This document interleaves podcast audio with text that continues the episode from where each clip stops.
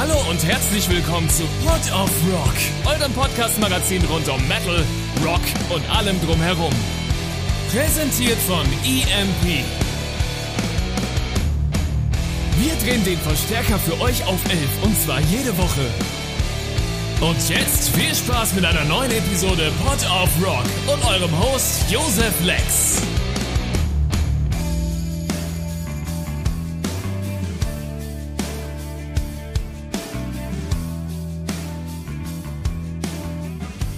Hallo und herzlich willkommen. Ich bin's mal wieder, euer Lieblings-Josef. Na, habt ihr auch schon eine, eine, schöne Frühlingszeit hinter euch? Freut euch auch schon auf den Sommer? Ich freue mich auch auf den Sommer, denn das letzte Mal, als ich was, äh, als ich warme Temperaturen erlebt habe, war ich auf dem 70.000 Tons of Metal und auf dem 70.000 Tons of Metal durfte ich das erste Mal die lieben Leute von der Band Alvin King äh, kennenlernen. Und heute habe ich jemanden von denen zu Gast bei mir in der Sendung. Erneut, diesmal nicht in kurz, sondern ein bisschen ausführlicher. Nämlich habe ich den lieben Damner bei mir ähm, von Alvin King und wir werden heute über diverse Dinge sprechen.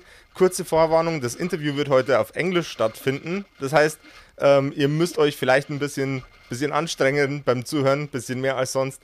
Ähm, aber das seid ihr an mancher Stelle schon gewohnt. Und dann geht es hiermit auch gleich los mit Hello Damner! Hello. Great to have you here. So it's great to be here. Um, so you're playing uh, with Elven King. You're relatively long with the band right now, I believe, since 2004. Uh, me, it's 1998 actually. 1998. Oh god damn it! That's yeah. That, then it is. then the the Wikipedia uh, article lied about about that. Uh, Wikipedia always lies a little bit. Get your fucking facts right, Wikipedia.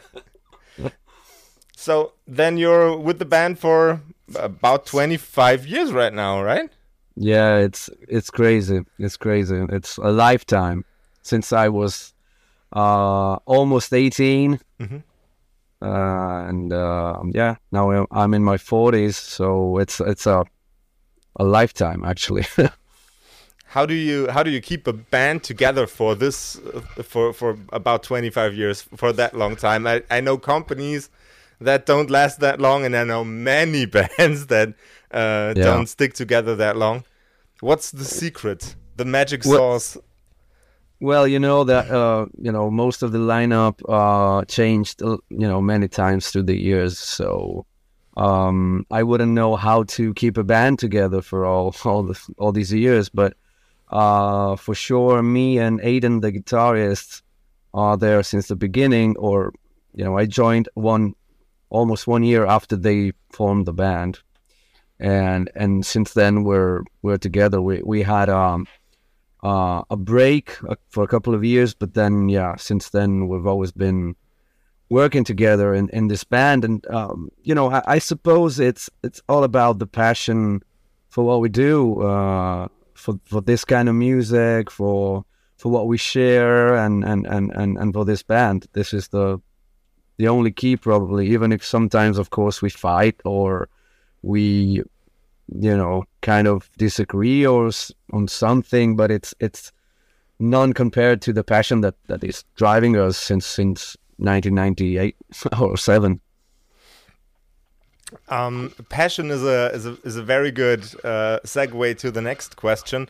I'm uh, the the audience can't see it, but I can. I'm uh, looking through through the the teams um, teams meeting window, and I'm seeing an absolutely exhaustive, big ass collection of records, CDs. Um, you've been collecting um, physical media, I suppose. Yeah. Yeah. Are there any treasures within your within your within your shelves that you're especially proud of, except for, of course, your own albums? no, those are in a in a in a in another shelf. You know, just put there and no, um, uh, you know, I've been collecting, collecting. It's, it's maybe not the right word. Uh, you know, I've been buying CDs and cassettes when I was a kid. My brother then CDs because uh, my parents bought uh, an hi-fi system as, as soon as it was out with a CD player. So basically, I buy CDs, or they, you know, my parents used to buy CDs for me. since the early 90s. Uh, so um, the collection dates back to the early 90s, and and I've been buying CDs and, and vinyl as well uh, since then. I, I, I never stopped, basically.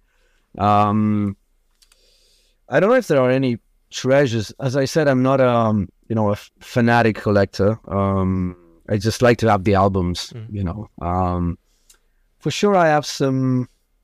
You know, there's one uh, I was just mm, I posted yesterday about it. It was like the 17th anniversary of this album, and it's the latest album by Dissection.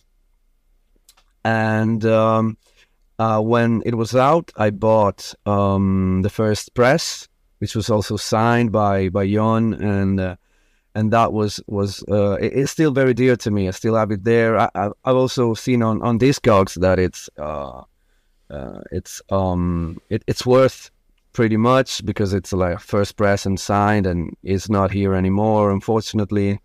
Uh, so yeah, that's one of the the coolest things I have probably. Uh, but then there are other things that I'm maybe not thinking about at the moment. You know, some old Maiden things. Yeah, I have some Maiden goodies as well. I'm a big Maiden fan. that also reflects on on the music that you're making. I I I I tried to to explain Elven King to my girlfriend uh, like uh, some some time ago, and um, one of the ways I tried to explain is uh, explain your music was um, it feels like Iron Ma- Iron Maiden, but in a, a medieval time setting.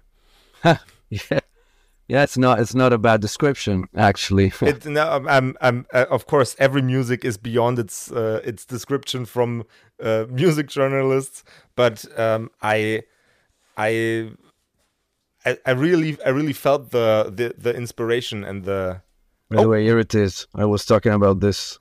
oh, awesome. Yeah, yeah. Great album. Um, and, and and now I lost my train of train of Oh, I'm thought. sorry. I'm no, sorry. no problem. um, uh, let's let's um, let's pick up somewhere else again. Um, I'm I'm really I'm really interested in, of course, your uh, development as a band because there are so many so many influences. I already listed Iron Maiden and a, a dark a dark and gloomy fantasy setting that's uh, that's like a through line that's that that you see very often within the themes of your songs. Um, are there are there any types of media that um, are beyond music and literature that you draw from for inspiration? Well, um, since we're talking about the, the the last the latest album and, and also maybe the previous one because we're um, we're making this concept trilogy now. So maybe these are the albums that mostly um, embody our um, you know kind of will to um, have a kind of um, be- uh, beyond the music of a kind of of um, a way to evoke images and, and, and atmospheres.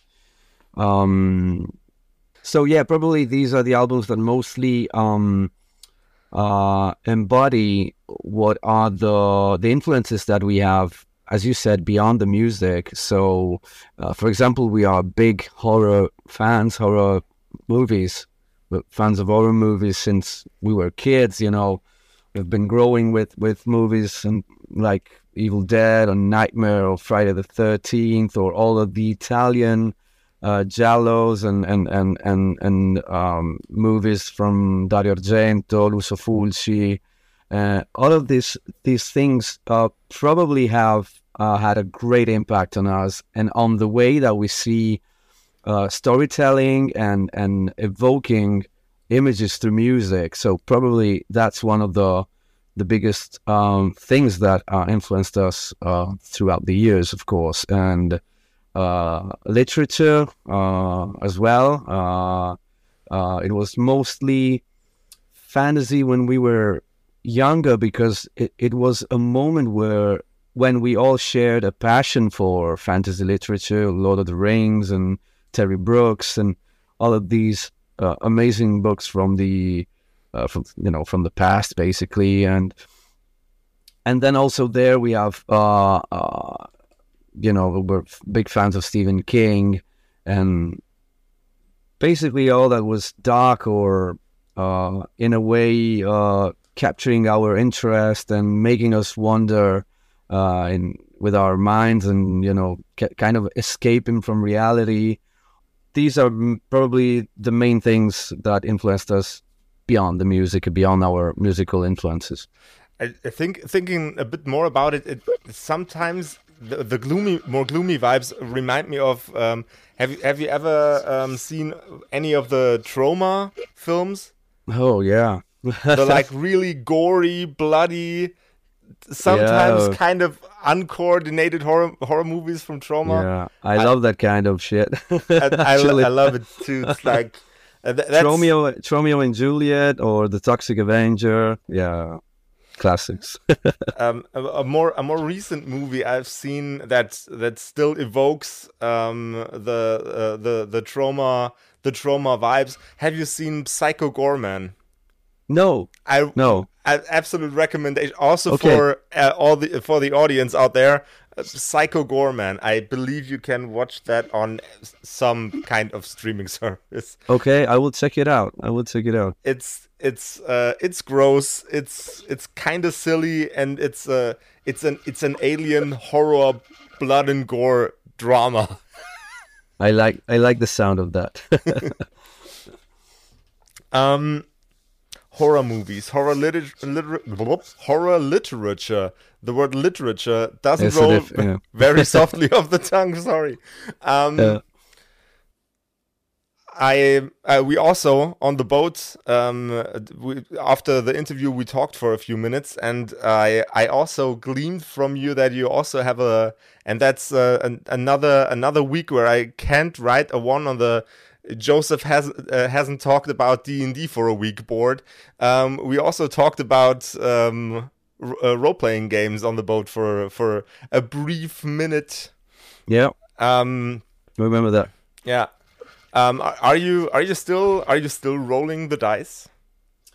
Unfortunately, not because um, personally, I I don't have the time. Unfortunately, so I kind of missed the boat uh, many years ago.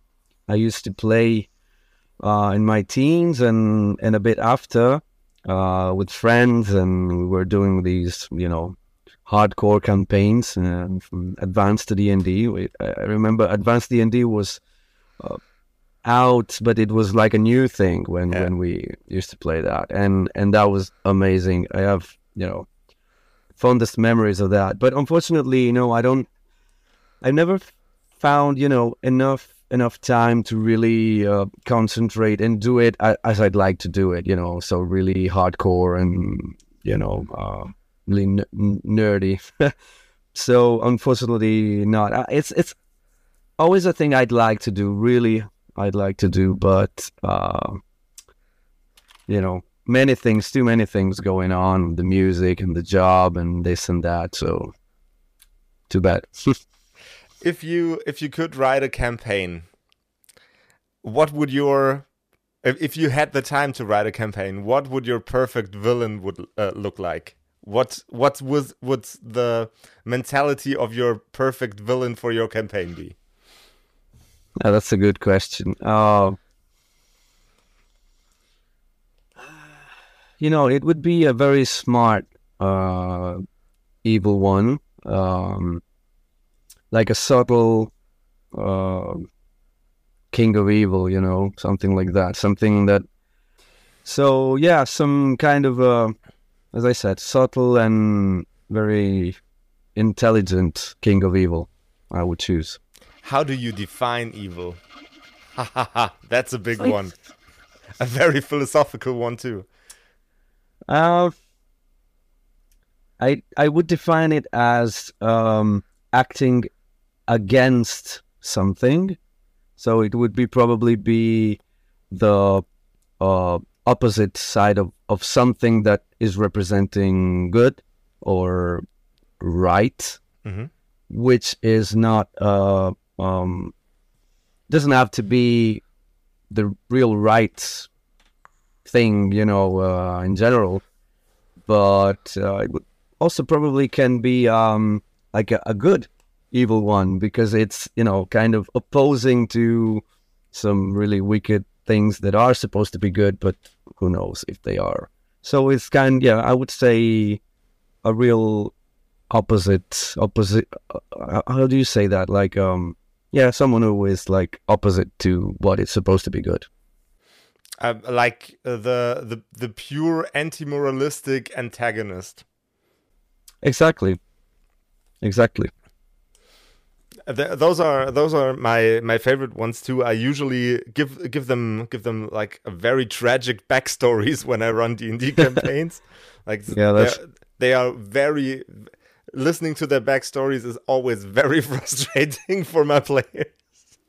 so um, okay, um, we we covered the D and D stuff. We covered the music stuff. We covered um, we covered a lot of stuff um, is there is there anything that your fans and the the listeners of this podcast can be excited about in the near future for Elven King?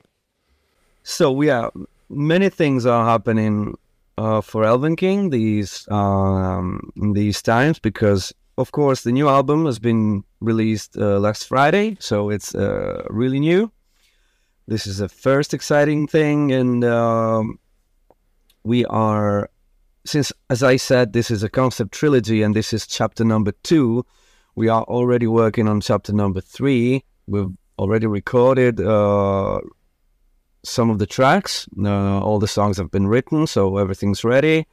And we are expecting to release this next chapter pretty soon, so don't have to wait three or four years like we we had to uh, for the for this one because of all the COVID and so on. Um, we have just uh, signed a new deal with a new booking agency, which is RTN Touring, uh, and we are working on a tour and on you know live shows that uh, we will do in support of this album. So this is something pretty important for us because we've been well, we had to uh, rebuild uh, this side of the band after all of the the pandemic. Uh, you know, for a band of our size, it's not so easy to get back on track with live and, and tours and so on. So this is a uh, yeah. Basically, this is uh, what our fans can expect from us. So yeah, probably a new tour in, in the in the fall, probably if everything is going as expected. And yeah, exciting times. Sounds really exciting. Um, you've been touring for the last 20, 25 years. Is there a country that you have never visited that you really would like to play in? Uh, yeah, there are some like unsuspectable countries because uh, playing metal, uh, they already should be on the map. But unfortunately, for example, we never played in Norway. You and, never played in Norway? no, and and Finland. But fortunately, we will play Finland for the first time this June at a Nummirock festival, and that would be will be great. But for example, yeah, no Norway, and and that's crazy because I'm uh, I'm a big fan of also you know a lot of Norwegian bands. So I'm always like, when are we gonna play Oslo? When are we gonna play Bergen? You know, and and we never played there. So, uh, but we're also there we're working a little bit now on um, maybe a short tour of the Scandinavian countries. So probably we'll finally, you know, put a mark also on Norway. Are you familiar with the clubs in Norway? And is there a particular club that's that's um, that's legendary enough that you that it would be an honor for you to play there? Uh well, uh, you know, um, I don't know if it would be the case for Elven King because it's not, uh, it you know, it's not probably our type of music, but uh, there is this um, um, Beyond the Gates festival in Bergen, and uh, they're doing these nights at um, Grieghallen, uh, you know, this big um, hall, uh, which also hosts a studio where most of the uh, old school black metal bands recorded their albums like like Mayhem or Darkthrone and n- n- yeah, also Darkthrone probably. No, yeah, not Darkthrone. Sorry, um, Mayhem Enslaved, uh, Emperor, Immortal. You know, a lot of those bands recorded the historical black metal albums there. So that would be a, a, an incredible place, you know, to play. And and they're doing these festivals right right now, and they're doing these these big shows there. Mercyful Fate played there last year. Um, this year also Dimmu Borgir is all doing a big show there. So that would be like a dream place in in Norway. That's that also sounds really freaking cool. It's like bringing bringing metal music back to one of its it's like birthing cells, birth, birthing pods. That's that's great. And your signal is down again. and you're back.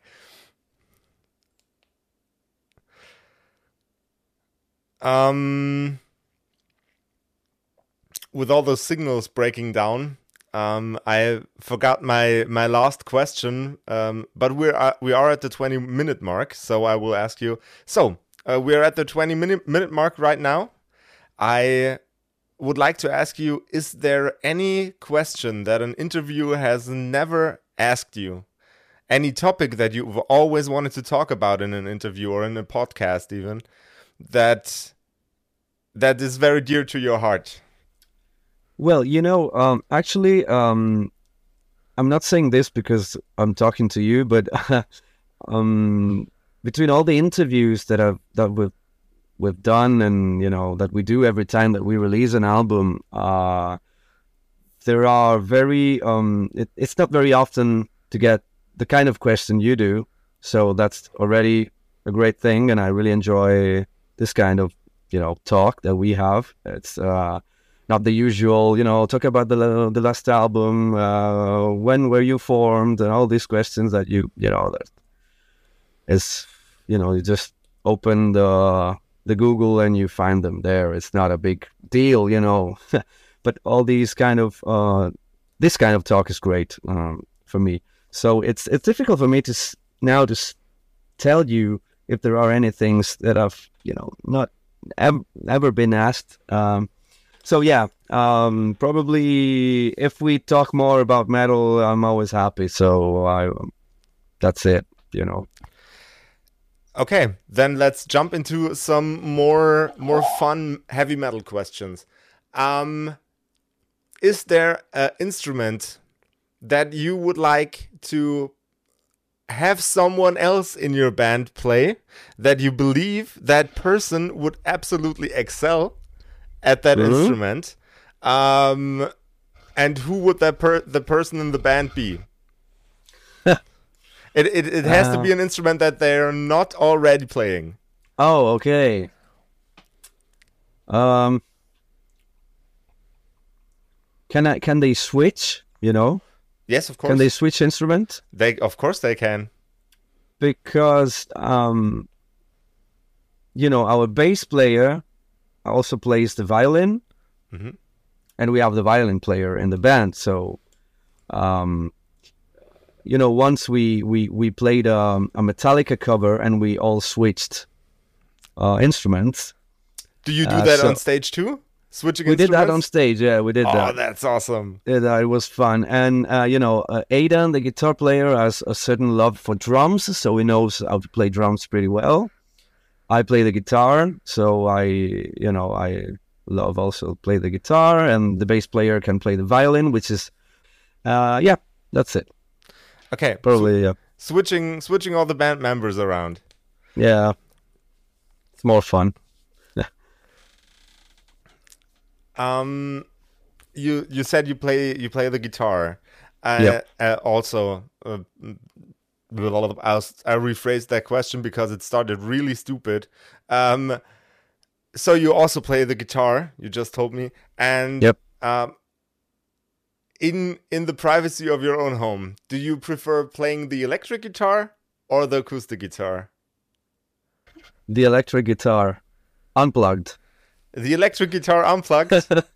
which is, which sounds like shit, but it's um um the best way. Uh, as me and Aydan always find it, it's it's like that. The best way to write songs because is if they sound good on a shitty unplugged electric guitar, then it means that there might be something good in that song.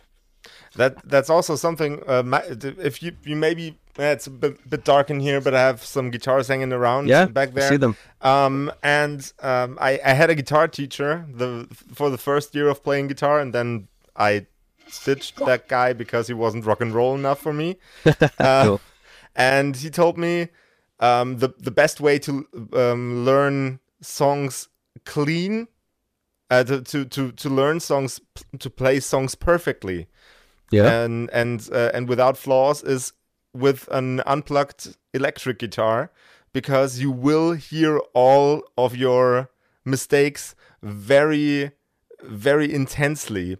And i it, it took an an unreasonable uh, it took an unreasonable amount of time for me to um to respect that idea. But once i did uh, my guitar playing immediately skyrocketed into a very much higher quality.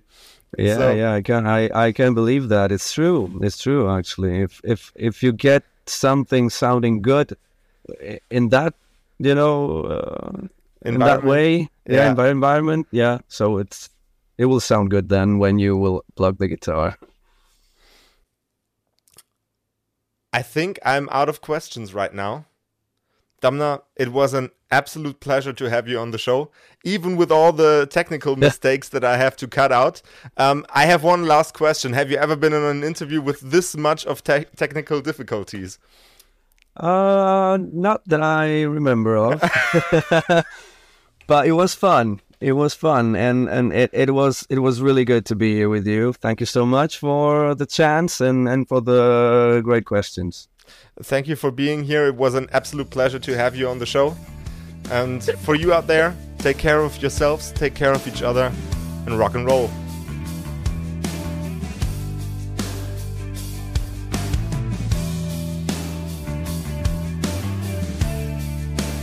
Das war Pod of Rock, euer Podcast-Magazin rund um Metal, Rock und allem drumherum. Präsentiert von EMP. Und für Musik auf den Augen werft doch einen akustisch formulierten Blick auf emp.de. Mit dem Code Pod of Rock erhaltet ihr satte Rabatte auf eure EMP-Bestellung und unterstützt so unseren Podcast.